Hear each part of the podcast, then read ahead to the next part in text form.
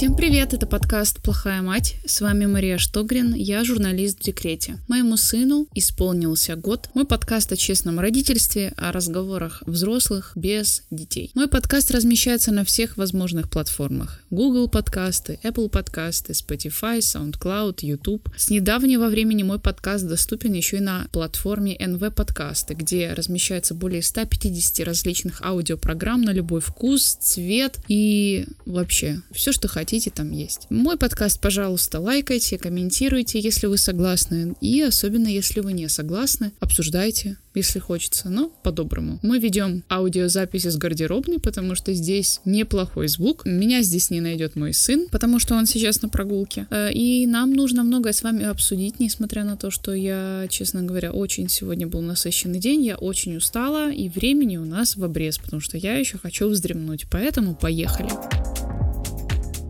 Сегодня говорим о том, не о том, сегодня говорим о страхах, мне э, сразу двое человек написали в личку, что хотят услышать о страхах молодой мамы. Вы знаете, все страхи на самом деле, они у всех одинаковые. Это страх навредить ребенку, страх что-то с ним сделать не то, особенно в первое время. Я и сейчас боюсь. Все одно, в принципе, и то же. И еще я вам скажу, что страхи не рожавших девушек, они точно так же похожи между собой. Это страх рожать, страх каких-то там интересных изменений. Все одинаковое. Может быть, кто-то рефлексирует там глубже, кто-то менее парится, но в целом помните, что вы не одни. Я хочу сначала, знаете, рассказать о том, вот о чем, что я боялась раньше и как это все трансформировалось, и я сейчас понимаю, ну это я сейчас понимаю, да, а раньше ты этого боишься, потому что страх иррационален, страх ты можешь даже понимать, почему ты там это боишься, ты можешь какую-то свою внутреннюю терапию проводить и углубляться, но если боишься, то тут либо берешь и делаешь, либо боишься и не делаешь. Вот и все. У меня был случай, когда я становилась на учет в роддом. Ну, обычно же там есть, да, возможность поговорить с врачом, который ты, у которого ты будешь рожать. И я очень сильно боялась, я формулировала вопрос. Знаете, какой у меня был вопрос? Я говорю, «Э, эпизиотомия это очень больно ну, то есть разрез во время э, родов. Он говорит, врач говорит, да нет, это как раз-таки не больно, потому что если вот разрыв, то разрыв больно. Даже не так, разрыв тяжелее затягивается и тяжелее э, устраняется, зашивается. А разрез как раз-таки это уже, в принципе, ничего страшного. А, и я вам скажу, что я этого очень сильно боялась, вот практически все время, когда наступил момент, что я этого очень сильно боялась, и сейчас я понимаю, что это было напрасно. Нужно бояться совершенно других вещей, о которых вы просто не знаете. Если бы вы знали, что они будут, вот в следующий раз я думаю, что я буду бояться. Поэтому эпизиотомия не стоит бояться, потому что вы находитесь в таком состоянии, что вам просто не до этого. Вы наоборот еще будете будете просить врача, чтобы вам все это сделали, чтобы это все прошло легче и согласнее. Тем более, все это под частичным наркозом. Я не отказывалась от наркоза, скажу я вам. Еще очень сильно боялась растяжек. Они как-то так быстро появлялись, несмотря на то, что я покупала дорогие кремы, все это мазала. А в некоторых местах они появились, они уже побелели, и я уже, честно говоря, мне реально тоже не до этого. Э, очень сильно боишься трансформации тела и, и боишься наблюдать, и потом, ну и, в принципе, со временем уже и свыкаешься, что оно так, что-то там поменялось, где-то поднабралось, где-то наоборот уменьшилось. Если вы понимаете, о чем я.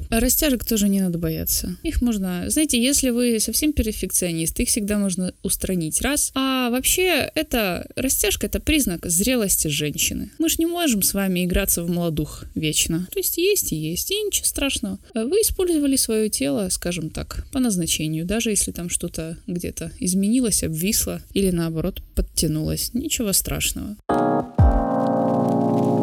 Так, у меня тут, э, знаете, еще спросили люди, страшно ли рожать? Э, я вам скажу, что э, да, страшно. Пока не начинаешь. Когда начинаешь рожать, уже тогда мобилизируешься и не боишься, потому что это происходит. Смысл уже бояться, если это происходит в сегодняшнем, ну, вот сейчас. Я наоборот, я для себя решила, если я сейчас буду плакать, если я сейчас буду, ну, короче, дам, даже, да, да, там даже на самом деле у вас сил не будет бояться или вот заниматься какими-то, ну, типа, вот этими вещами. Вы будете настолько в моменте, ну, вот сейчас это модно, вы будете в моменте, вам вообще не будет до этого всего. Поэтому сейчас париться о том, что вы откинете пол полностью, я думаю, не стоит. Что вы можете сделать, это научиться дышать, уже можете консультироваться со своими там консультантами, врачами, учитесь дышать уже, и вы можете, а можете ничего не делать может, вам это дыхание не поможет вовсе. Скажем так, оно облегчает весь процесс дыхания, ну, на процентов 5 э, кого-то 5, у меня по ощущениям вообще был процент 1. Но я помню в родзале, когда уже все происходило, и я э,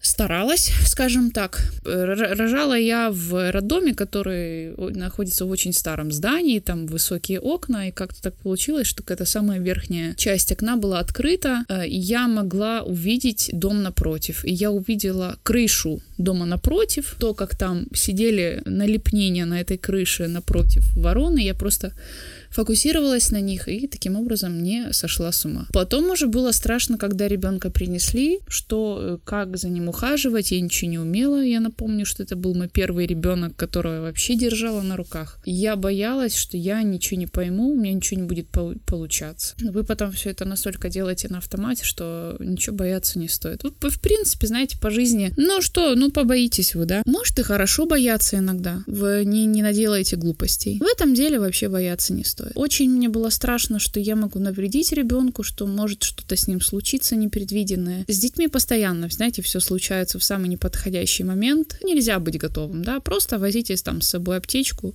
проконсультируйте, что делать в том или ином случае, или просто держите врача на связи. Вот все.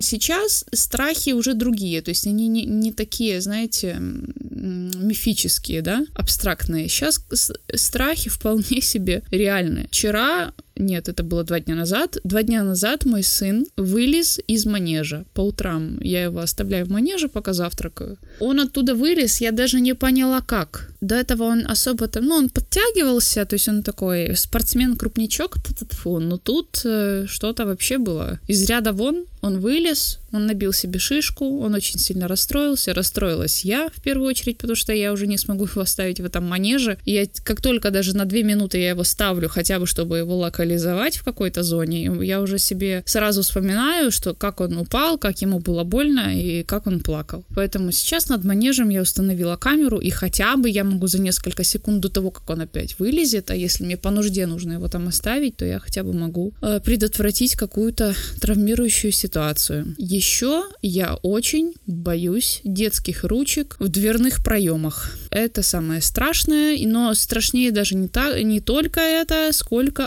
описание э, на женских форумах этой ситуации. Мне не, вот тоже несколько дней назад мне нужно было проверить горящую кастрюлю, и я не могла ребенка держать на руках, потому что он бы наверняка бы либо на меня бы ее вылил, либо на себя. Поэтому я его закрыла дверь, я его оставила на кухне на полу. Это было доля секунды. Он каким-то образом открыл эту дверь, засунул руку в щель и начал двигать дверь. Ну вот, ну это просто страшный сон. Ему больно, он машет этой рукой, ты не понимаешь, как это вообще произошло за секунду. И мне знающие люди сказали, даже если ты не будешь спать и будешь смотреть круглосуточно за ребенком, все равно каким-то образом он куда-то свои руки да засунет. Или руки, или язык. Тут одно из двух. Поэтому сейчас у меня уже страх конкретный. Это детские шишки и э, маленькие ручки в дверных проемах которые распухают, а потом ты заходишь на женский форум, на котором написано, что там перелом фаланги, наверняка, да, то есть они еще ничего не видели, но говорят, там перелом фаланги. Я засунула его маленькую руку под холодную воду, он сразу же начал ей двигать, играться, ему стало весело, потому что текла вода в раковину. И, принципе, на следующий день уже все прошло. Слава богу, мы, э, знаете, испугом отделались. Но выглядела я в тот, в тот момент очень страшно и, и, и вообще, что можно, знаете, навредить дитю раньше времени, пока он сам найти где-то, ну, не... ну, в общем, вы поняли.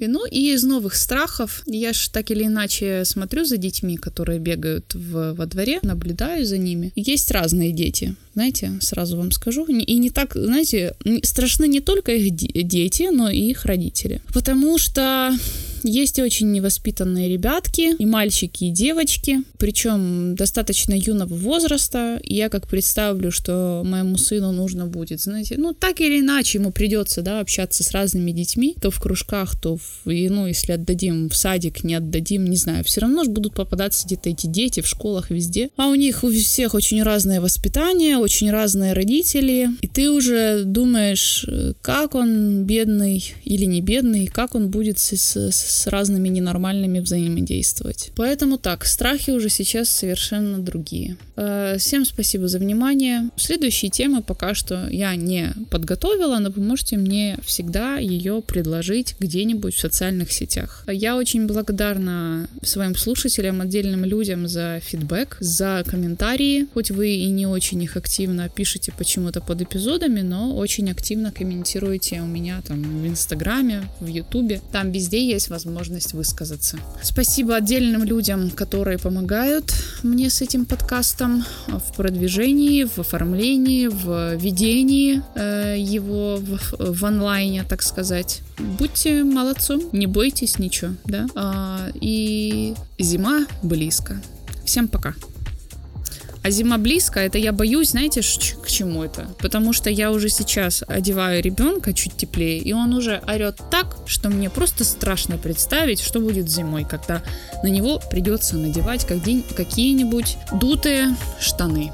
Вот так вот.